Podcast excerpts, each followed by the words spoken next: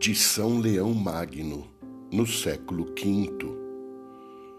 Aquele que falara a Moisés, falou aos apóstolos, e nos corações dos discípulos, a mão veloz do Verbo escrevia os decretos da nova aliança.